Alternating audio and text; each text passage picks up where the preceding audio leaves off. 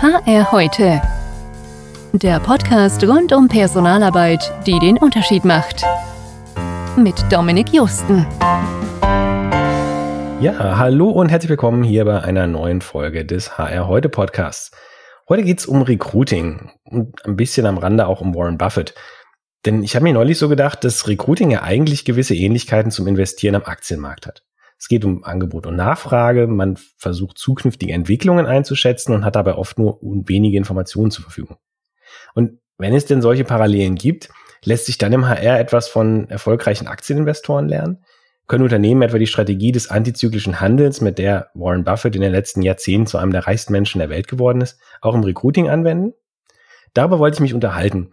Und wenn man hierzulande über Recruiting reden möchte, kommt man an einem Namen praktisch nicht vorbei. Er wird auch als Luther des Recruitings bezeichnet. Na klar, die Rede ist von Henrik Zaborowski.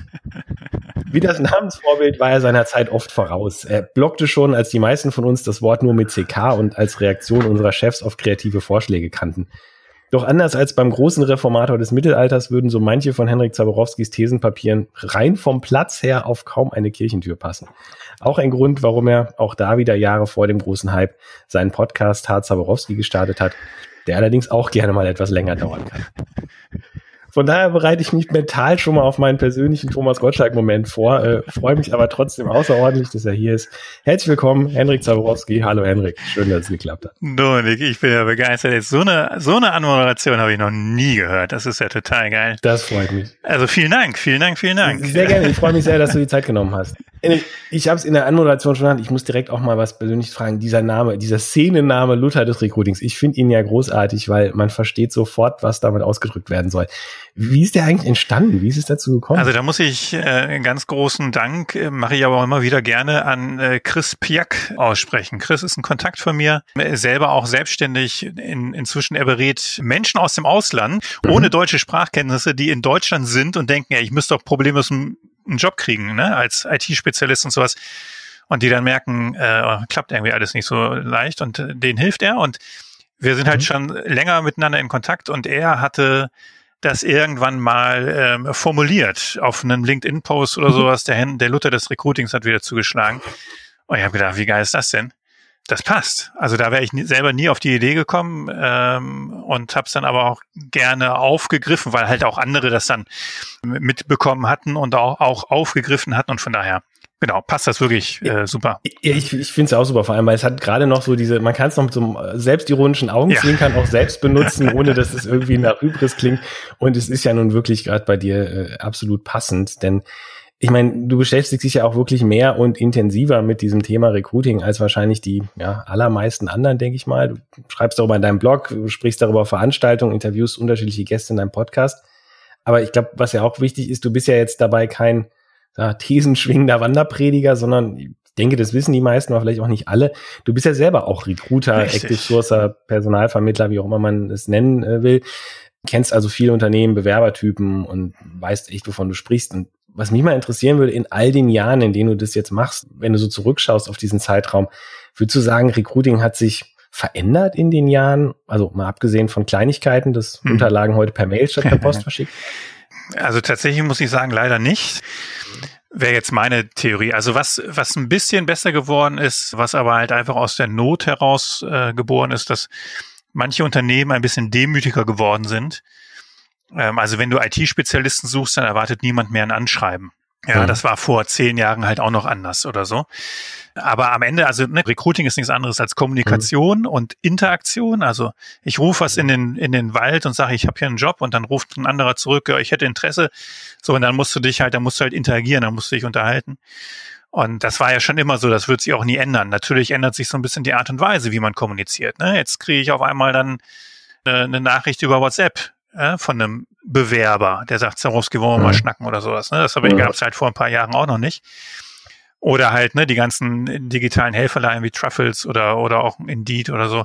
Also da ähm, verändert sich einiges, aber der Kern bleibt halt immer gleich. Ne? Kommunikation, nur die Art und Weise, wie kommuniziert wird, das verändert sich halt. Ne? Aber grundsätzlich würdest du sagen, es ist immer noch relativ reaktiv. Also Recruiter, Personaler laufen los, wenn ein Fachbereich sagt, hier, ich brauche was, oder erlebst du auch sowas wie ein strategisches Recruiting, was eher, sag mal, vom, ja, von langfristigen Perspektiven ausgeht? Mm, nee, eher weniger. Also äh, ich erlebe natürlich schon strategisches, strategisches Recruiting insofern, dass eine Deutsche Bahn zum Beispiel sagt, mhm. eine Kerstin Wagner, pass auf, ich habe keine Ahnung, in fünf Jahren gehen 50 Prozent meiner Mitarbeiter ne, der, der Bahn in Rente, weil das sehen wir einfach am Altersschnitt. Das heißt, wir müssen jetzt, wir müssen jetzt einstellen. Also das ist dann strategisches Recruiting. Der geht natürlich bei der Bahn noch ein bisschen bisschen weiter, ein bisschen tiefer. Aber die meisten anderen Unternehmen, also wenn du so auf eine einzelne Stelle guckst und jetzt weniger als Gesamtunternehmen, dann ist es halt oft so, ach, wie, ach, da kündigt jemand. Also wie viele Bewerber, mit denen ich mich unterhalte, die sagen, Zarowski, ich, ich will auch deswegen hier weg, weil ich bin der Einzige, ja, der dieses Thema hier äh, verantwortet. Und wenn ich ausfalle, ich darf überhaupt nicht ausfallen, ich mache Überstunden so, mhm. dann sage ich, ja, in dem Moment, wo du weg bist, ja, sagt er, dann bricht der Laden hier zusammen. Und das höre ich halt häufiger. Ne? Also da ist so strategisches Denken im Sinne von, ich habe da Menschen auf Schlüsselpositionen und ich habe keinen Nachfolger, ich habe keinen in der Hinterhand. Also da ist wenig Strategie irgendwie. Und was halt auch nicht funktioniert, ist ja auch immer gern mal so so ein, so ein Ansatz. Also ne, war ja mal hier, ähm, ich komme jetzt gerade nicht mehr aus den, auf den Namen mhm. in den USA. Schaffen wir schaffen die Stellenanzeigen ab, ne? Und wir mhm. haben halt nur noch Pools und du kannst dich halt in den Pool bewerben und dann fischen wir dich da raus und so. Oder äh, Günther Dück, ne, weil Dück, der sagt ja auch gerne mhm. immer mal, äh, gute Leute müsst halt einfach einstellen und dann, dann habt ihr halt nicht sofort einen Job für die, ne, sondern halt erst im halben Jahr oder so. Das funktioniert aber in der Regel halt auch eher selten, weil du dafür auch die richtige Mentalität brauchst. Also welcher Bewerber äh, oder, oder Arbeitnehmer lässt sich irgendwo einstellen, wo der Chef sagt, ja du, und welchen Job wir dann für dich haben, das wissen wir jetzt noch nicht. Ja, gucken wir mal im halben Jahr. Ne? Ja. Und da würde jeder normale Arbeitnehmer auch sagen, die meisten, oh Gott, das ist mir aber ein bisschen unsicher. Ne? Nachher hast du nichts für mich oder irgendeinen Job, der mich langweilt oder so. Und dann schmeißt du mich doch wieder raus. Und also ich glaube halt schon, dass wir dieses äh, auf den Punkt, ich habe hier eine konkrete Stelle und darüber reden wir jetzt, hm. das wird sich nicht ändern. Hm. Ein gutes Stichwort eigentlich schon von dir gerade zu dem, dem eigentlichen Thema. Ich habe ja so ein bisschen diese These in den Raum gestellt, Recruiting und Aktieninvestments sind gewissermaßen vergleichbar. Damit meine ich natürlich übrigens nicht, dass Bewerber wie Aktien sind, sondern es geht um den Auswahlprozess, für, ja. für, für welche man sich entscheidet. Wie siehst du das? Kannst du diesem Vergleich grundsätzlich was abgewinnen? Also ich denke da jetzt sofort an das Antizyklische. Ne? Also die ja. Märkte gehen runter, die Aktienmärkte gehen runter und wer, wer die Kohle über hat, der sagt, jetzt investiere ich halt, weil irgendwann mhm. gehen, gehen sie auch wieder hoch. Ne? So, das ist das erste, was mir so dazu einfällt, richtig? Das meinst du? Ja, unter anderem. Also ich meine, es gibt viele Faktoren. Also zum Beispiel ein oft ja ein bisschen ungesundes Phänomen am Aktienmarkt ist ja dieser Herdentrieb. Also man mhm. investiert in Firmen, ja, weil es viele andere schon gemacht haben und weil mhm. entsprechend die Kurse gestiegen sind. Und so ein kleines bisschen ist es ja auch im Recruiting vielleicht der Fall, weil man investiert ja am liebsten in die Top-Lebensläufe, also in diejenigen, mhm. die okay. schon viele andere äh, ja hatten oder schon viele ja. andere gesagt haben, muss gut sein. Und ja. wenn ich jetzt mal als Kontrast Warren Buffetts Strategie angucke, der macht ja genau das andere. Der sagt ja entweder unerkannte Potenziale oder ja. günstige Zeitpunkte. Wenn wir mit den Potenzialen mal anfangen, ja. Ähm, ist das was mein Lieblingsthema. im Recruiting, ähm, also quasi eine Bereitschaft dafür, in, ja, in ein Potenzial zu investieren, statt in die Aktie, die oder in den Bewerber, der schon quasi überall war und entsprechend mhm. teuer ist? Also es ist halt, also super Punkt, äh, ist auch mein Lieblingsthema oder eins meiner Lieblingsthemen, weil genau das ist halt das, was ich auch jedem empfehlen würde. Ne? Also du hast, ich nur jetzt mal Namen zu nennen, ne? du hast einen Bewerber, einen BWLer, der war irgendwie er hat an der Uni Mannheim studiert, war dann bei Henkel und dann bei, keine Ahnung, irgendeiner Wirtschaftsprüfungsgesellschaft, irgendwas namhaften. So, und der bewirbt sich jetzt bei mir, ja. Mhm. Äh, und ich habe halt so BWLer Hochschule, Hochschule Bremen, so wie ich, und war dann bei Pusemuckel GmbH und äh, Heini Meier äh, KG mhm. mit irgendwie 300 Mitarbeitern und keiner Sau kennt die und so. Und dann sagt natürlich jede Führungskraft, ja, ich nehme, ne, ich nehme mhm. den von Henkel und der Wirtschaftsprüfung so, weil die haben ja so hohe Hürden, also der muss ja schon was können oder die muss ja schon was können, um da reinzukommen und auch um da drin zu bleiben und sowas. Also der oder die ist natürlich eindeutig besser, ja. Und äh, das muss ja jetzt überhaupt nicht stimmen. Ne? Genau. Also warum, äh, klar, okay, also ich hätte nie in Mannheim studieren können, aber war, mein, mein Notenschnitt äh, schon immer zu schlecht und so, aber ich muss jetzt nicht zwingend weniger intelligent sein, vielleicht war ich einfach auch nur faul. Und wie ist er oder sie dann zu Henkel gekommen und was hat er oder sie dann da gemacht? Und bei der Wirtschaftsprüfung und so, das muss ja jetzt auch keine Raketenwissenschaft gewesen sein. Und der von der Hochschule Bremen und bei Heini Müller, der hat ja irgendwie, wer weiß wie was gerissen und hat da richtig was gelernt und, und kann was, äh, aber hat es halt bei einem unbekannten Arbeitgeber gemacht. Also da, es gibt ja, da gibt's ja keinen zwingenden Zusammenhang. Ne? Bei tollen Arbeitgeber arbeiten gleich ist auch richtig gut. Also natürlich arbeiten da viele gute Leute, aber nicht ausschließlich. Und nur weil er noch nie bei einem bekannten Arbeitgeber war, heißt ja nicht, dass er schlecht ist. So. Absolut. Ja. Ähm, also da bedienen wir ja ganz viele Klischees und da würde ich immer sagen, na, das musst du halt individuell prüfen. Hm. Und das habe ich halt, und da kommen wir halt auch wieder zu deiner Eingangsfrage mit den Veränderungen. Früher habe ich das nicht geprüft, weil ich hatte ja 50, 60, 100 Bewerbungen. Mhm. Und da habe ich halt pauschal den von Heini Müller und Hochschule Bremen erstmal aussortiert, weil ich, ich wusste ja, ich habe ja noch andere gute. So. Und wenn ich dieses Schema heute noch mache, ja, dann äh, kriege ich ja überhaupt keine Stelle mehr besetzt. Heute muss ich mich mhm. von meinen Vorurteilen befreien und muss sagen, ich habe jetzt nur drei Bewerber und die gucke ich mir alle an. Mhm. Ja. So. Vielleicht die entscheidende Frage, wie erkennst du denn dann letztendlich das Potenzial? Weil ich meine, wo unterscheidet man zu dem, der, der faul war und auch immer noch faul ist und es deswegen mhm. nur dahin geschafft hat, wo außer ihm keiner sich beworben hat und dem, der ähm, vielleicht auch bewusst in, in kleine, unbekannte Unternehmen ist, weil er da was verändern wollte oder konnte sogar. Das ist ja, ja auch, was du eben gesagt hast, in einem Konzern ein Top-Name, aber ist man meistens ein eher ein kleines Rädchen, gerade in den ersten Jahren. Ähm, die, die Handlungsspielräume sind da begrenzt. Ich habe mhm. selber beim amerikanischen Großkonzern angefangen. Da konntest du im HR nicht viel machen. Da konntest du umsetzen, was die sich in, in den USA überlegt haben, ja. Ja, ob das hier passt oder nicht. Ja. Und äh, im Kleinunternehmen kannst du halt wirklich was verändern, eventuell. Ne? Richtig. Ja, also wie erkennst du das? Das äh, ist ein umfangreiches Thema. Kannst du jetzt einen ganzen, ganzen Tag drüber sprechen, ne? Aber eben nicht, du erkennst es halt nicht über einen Lebenslauf. Genau. Mhm. So. Also, du musst dich dann mit den Menschen auseinandersetzen. Das heißt, idealerweise machst du einen Intelligenztest, mhm. um mal zu gucken, ist er oder sie denn auch pfiffig? War die damals vielleicht nur faul? Mhm. Ja? Ist eher bei den Jungs, glaube ich, eher so ein Phänomen. So, also Intelligenztest, dann machst du einen Persönlichkeitstest, wo du zum Beispiel eben abgreifen kannst, wie strukturiert ist vielleicht jemand oder wie, wie, wie, was motiviert ihn oder sie? Also eine hohe Leistungsmotivation zum Beispiel oder eine hohe Gestaltungsmotivation. Eher, eher der soziale Mensch oder eher so ein bisschen der, der Einzelkämpfer, der auch mal sagt, komm, ich, äh, mich an die Front und ich kämpfe uns da durch und so, aber lasst mich halt machen. Ähm, so, das kriegst du ja alles nicht über den Lebenslauf raus. Das kriegst du natürlich auch durch eine gute Gesprächsführung, äh, mhm. kriegst du davon Ansätze, aber wenn du halt auf Nummer sicher gehen willst oder hundertprozentig sicher kannst du ja nie sein, aber wenn du deine Wahrscheinlichkeit äh, erhöhen willst, dann machst du halt einen fundierten äh, Test dahinter. So. Mhm. Ja, und ein strukturiertes Interview, wo du halt die Fragen, die du stellen willst oder die, das, was du herausfinden willst, halt über Fragen halt auch herausfinden kannst. Das ist ja alles, auch das ist ja alles kein Hexenwerk. Der Punkt ist halt der, das ist Aufwand. Du musst dir vorher überlegen, welche Persönlichkeitseigenschaften brauche ich eigentlich für die Position, ne? Mhm. Ähm, welche, welche Fähigkeiten, jetzt zum Beispiel im Sinne von Kommunikation oder analytisches Denken oder sowas brauche ich und in welchem Maß.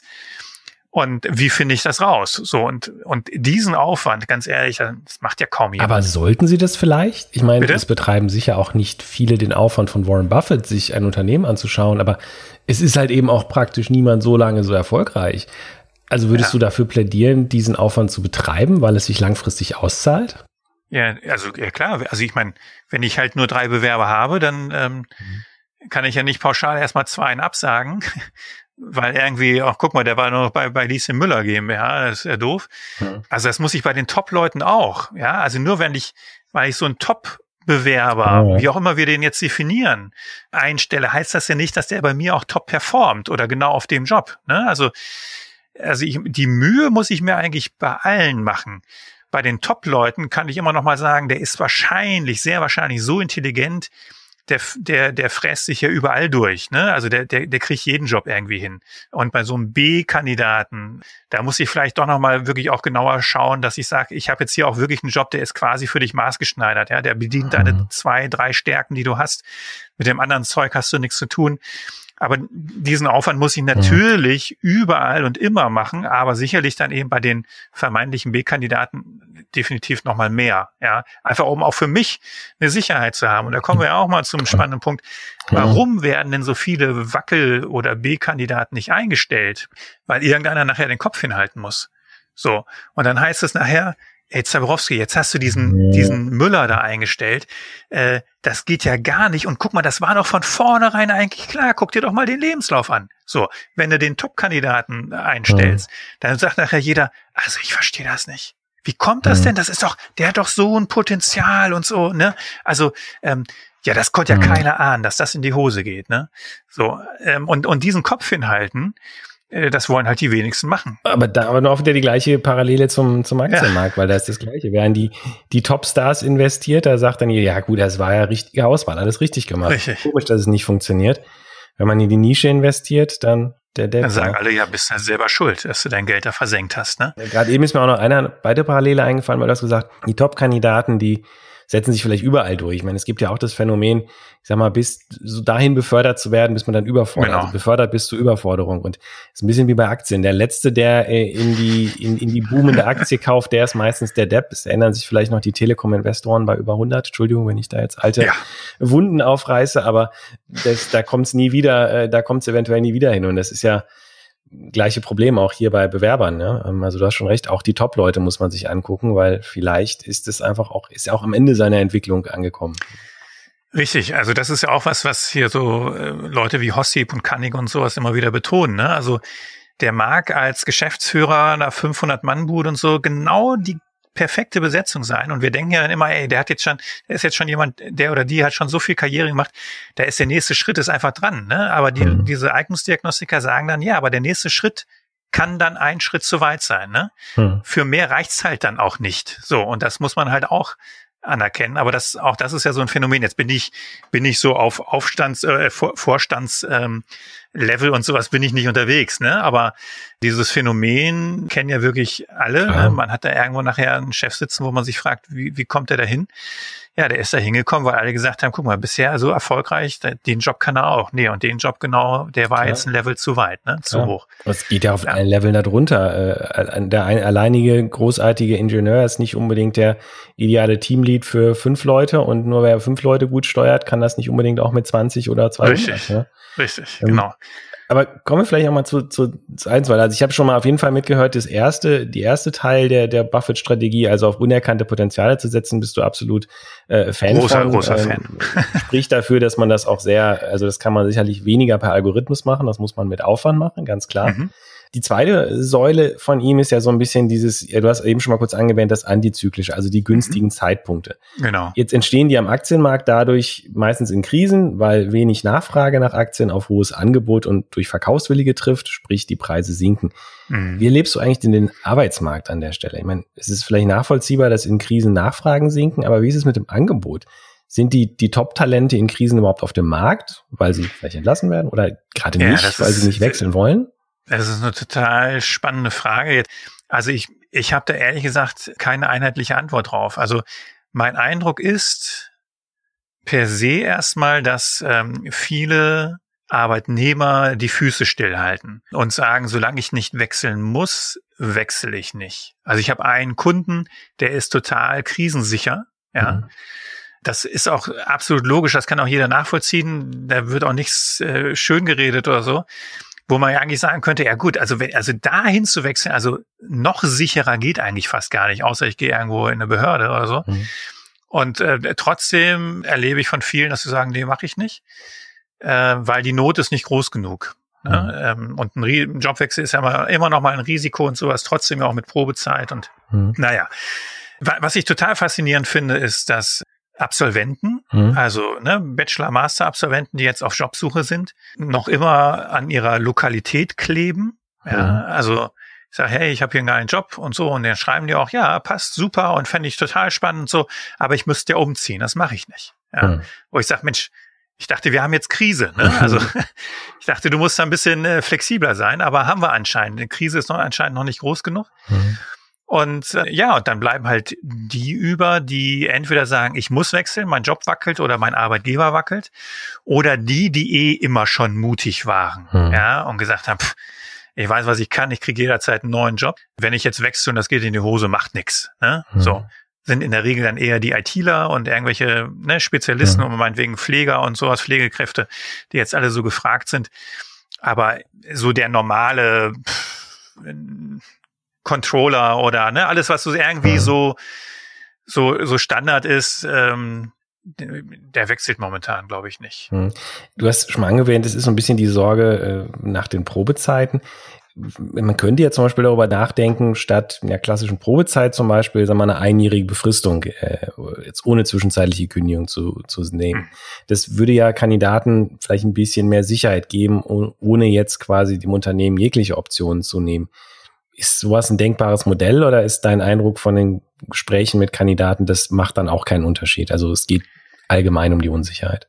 Ja, also eine Befristung geht gar nicht. Also wer heute noch irgendwelche befristeten Jobs anbietet, der pff, der weiß ich nicht, der schießt sich selber ins Knie. Also das, das geht, geht, Wird geht wirklich also nicht. nicht helfen, okay. Ja, nee, nee. Also äh, nee, in dem Moment, wo die Menschen lesen befristet, dann sagen die sich, ja, den Quatsch mache ich dann nicht. Also dann musst du halt verzweifelt sein irgendwie. Okay.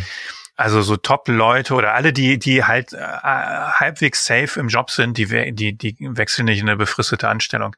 Okay. Und ähm, es ist ja auch allen, also allen Lippenbekundungen zum Trotz, das ist ja halt auch immer noch der Punkt. Du kannst ja auch im Vorstellungsgespräch ne, als Arbeitgeber, da kannst du sagen, ey, ganz ehrlich, ganz safe hier und überhaupt und wir suchen hier ganz dringend und schon schon länger und wir suchen auch in Zukunft noch und so. Also wenn wir dich jetzt nehmen, du, der Job ist sicher, ja. Mhm.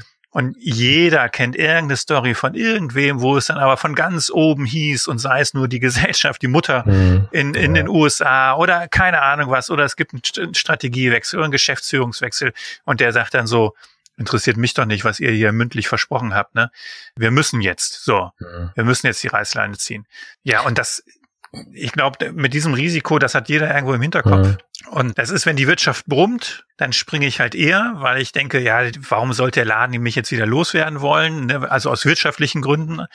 Und selbst wenn die, die Wirtschaft brummt, da kriege ich auch wieder was Neues. Aber jetzt gerade in dieser Krisenzeit, ich glaube, die, die fetten Pleiten und so, die werden ja jetzt erst noch kommen. Ne? Also die Unternehmen haben sich jetzt ein bisschen über Wasser gehalten mit Kurzarbeit und mit ein paar Reserven und sowas. Aber ich glaube, in manchen Branchen, da wird noch die Pleitewelle auf uns zukommen. Mhm. Also das würde aber ja wieder dann dafür sprechen, dann gehen die Leute zwar nicht freiwillig kommen auf den Markt, aber es kommen ja dann doch wieder so genau Talente, die weiter auf eine niedrige Nachfrage äh, treffen wahrscheinlich. Ja, genau, und dann dann haben wir natürlich tatsächlich, also was du ja ähm, mhm. gemerkt hast, hier Lebensmitteleinzelhandel, ne, als mhm. Corona anfing, die wurden bombardiert mit Stellen, äh, mit, mit, mit Bewerbungen, ne? weil die mhm. auf einmal gesagt haben, hey, wir suchen hier Regalauffüller und sonst irgendwas. So, da gab es Menschen, weil, ich sage jetzt mal ganz, ganz offen, ne, ist ja eine mhm. niedrige Qualifikation, das mhm. kann ich mir aneignen, Regal auffüllen und bringt mir einer bei einen halben Tag und dann ist gut.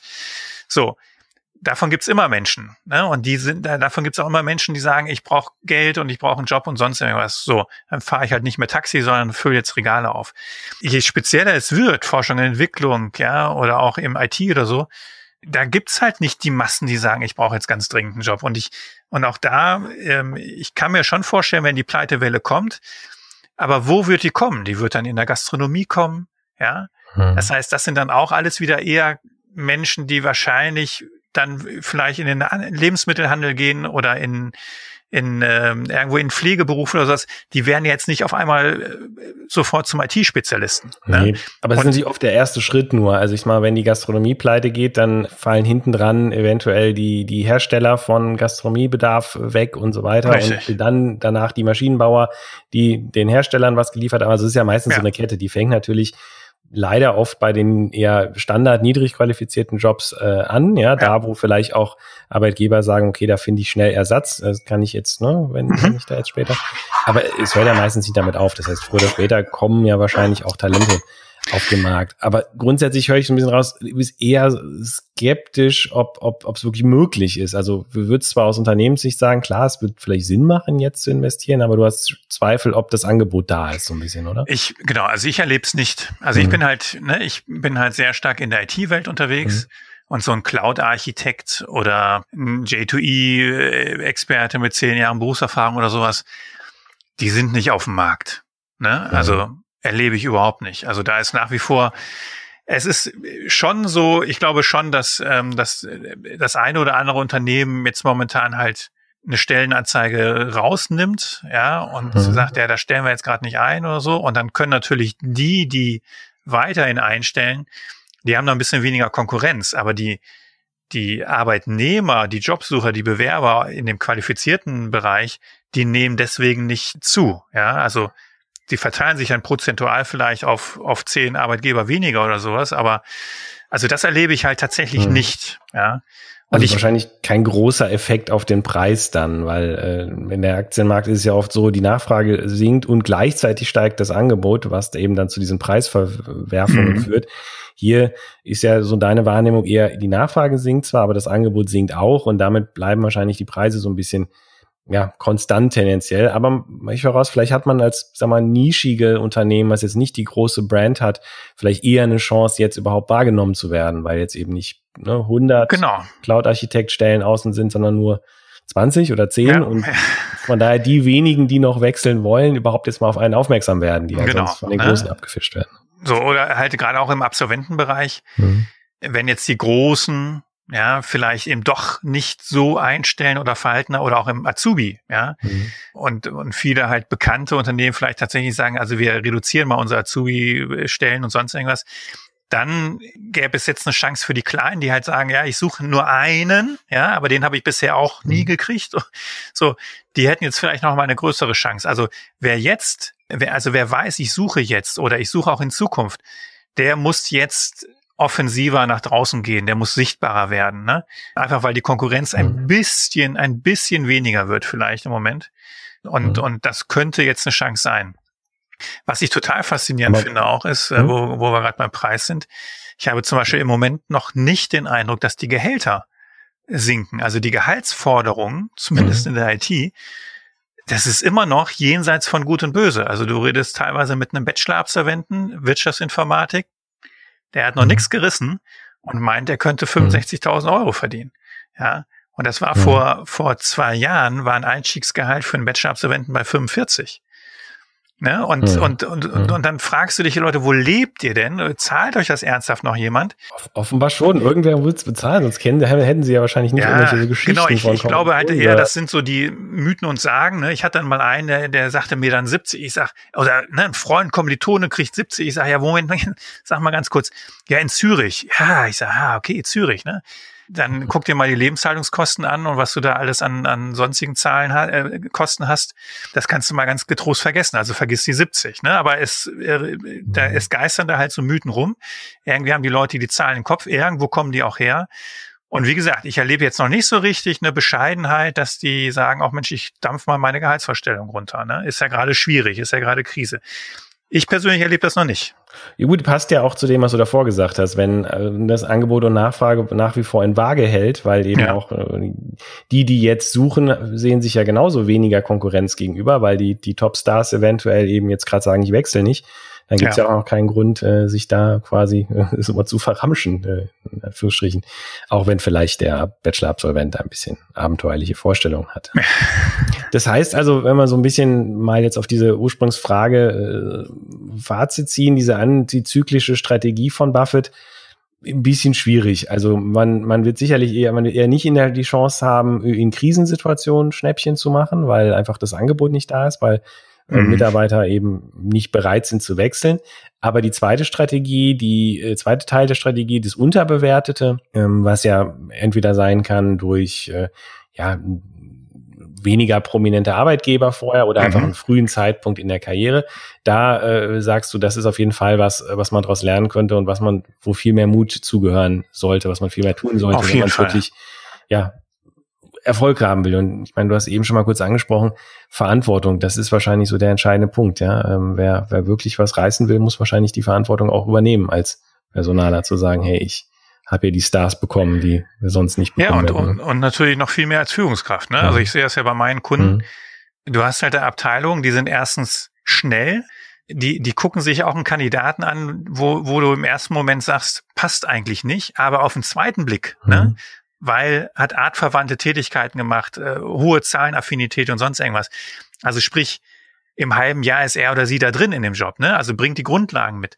So, da gibt's Fachbereiche, die machen das und die gehen dann mit dem mit dem Kandidaten, äh, Be Bewerber äh, ins Gespräch, mhm. ja. Und das halt beim gleichen Unternehmen andere Abteilung, wo die Führungskraft sagt, pff, nö, ich telefoniere noch nicht mal mit dem. Ich glaube, der kann das nicht, mhm. ja.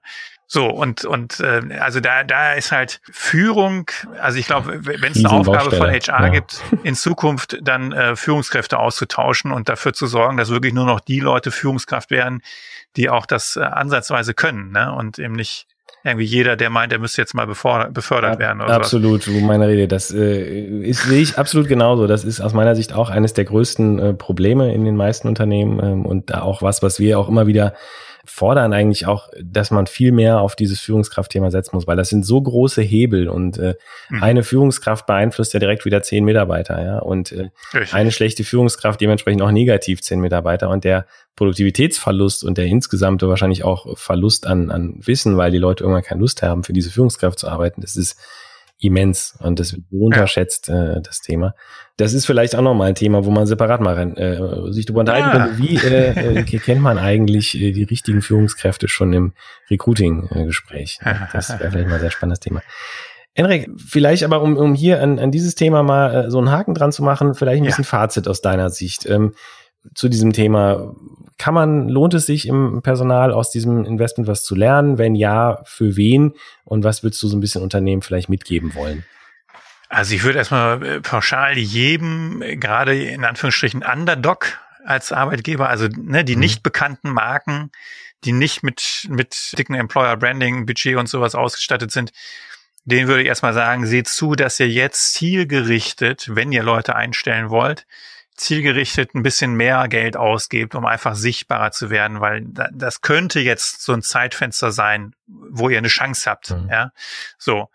Und dann, und das gilt aber auch für alle, ihr müsst euch jede Bewerbung richtig angucken. Und angucken heißt eigentlich anrufen, mhm. ja, und mit den Leuten, mit den Bewerbern, Bewerberinnen sprechen. Da kommt ihr in Zukunft nicht dran vorbei. Also nicht, wenn ihr 50 Bewerbungen habt, aber wenn ihr nur noch fünf habt, dann müsst ihr mit jedem sprechen, weil ihr könnt aus einem Lebenslauf nichts sicher herauslesen. Das ist immer eure Interpretation. Und es ist immer die Entscheidung des, des Schreibers, des Bewerbers, was packe ich da rein und was lasse ich weg. Ihr müsst reden, reden, reden, eure Fragen stellen und und den Aufwand könnt ihr betreiben, weil ihr habt ja keine 50 Bewerber mehr. Aber das müsst ihr jetzt machen, das könnt ihr jetzt machen, weil jetzt ist eventuell der eine oder andere vielleicht halt eben gerade auch von den B-Kandidaten, der dann auch sagt, Mensch, und die haben mir eine Chance jetzt in eine Krise gegeben. Und dann bin ich auch loyal und bin auch nicht in zwei Jahren wieder weg, sondern bleib vielleicht mal tatsächlich fünf oder sowas. Ich glaube, das ist ein, ist ein gutes Fazit, was du, was du da sprichst, ansprichst. Und auch da übrigens wieder, um da einen kleinen Haken dran noch dran zu machen, auch da eine wichtige Parallelität zum äh, Aktienmarkt. Man sollte nicht in etwas investieren, was man nicht verstanden hat. Und so ist es hier wahrscheinlich auch. Ähm, ein Bewerber, den man sich nicht wirklich angeguckt hat, den man nicht verstanden hat, sondern wo man nur so ein bisschen mal einen Lebenslauf gelesen hat, ist vielleicht nicht äh, die beste Entscheidung für ein langfristiges ja, äh, Investment. Richtig. Ich glaube, du hast eben ein bisschen die Einschränkung gemacht, fünf, wenn man nur fünf statt 50 hat. Ich glaube, das gilt eigentlich immer, weil man kann mit jedem neuen Mitarbeiter so viel sag mal, verändern oder bewegen. Je wichtiger die Position ist, je, äh, je eher lohnt sich das. Ja. Also ähnlich, von daher, ich glaube, den Aufwand sollte man immer betreiben. Also ganz herzlichen Dank, Henrik. Das war interessante Inputs und ich glaube auch ein wichtiges Fazit für unsere Zuhörer, für die Recruiter, Personaler, Unternehmen da draußen. Ich danke dir ganz herzlich gerne. für die Zeit und wünsche dir jetzt erstmal einen schönen Nachmittag, schöne Jawohl. Woche noch und bis demnächst. Jawohl, ich, ich danke dir, Henrik. hat Spaß gemacht und äh, genau, dir weiter auch äh, viel Erfolg mit dem Podcast. Danke, danke. Ciao. Jo, tschüss. Das war HR heute, der Podcast rund um Personalarbeit, die den Unterschied macht.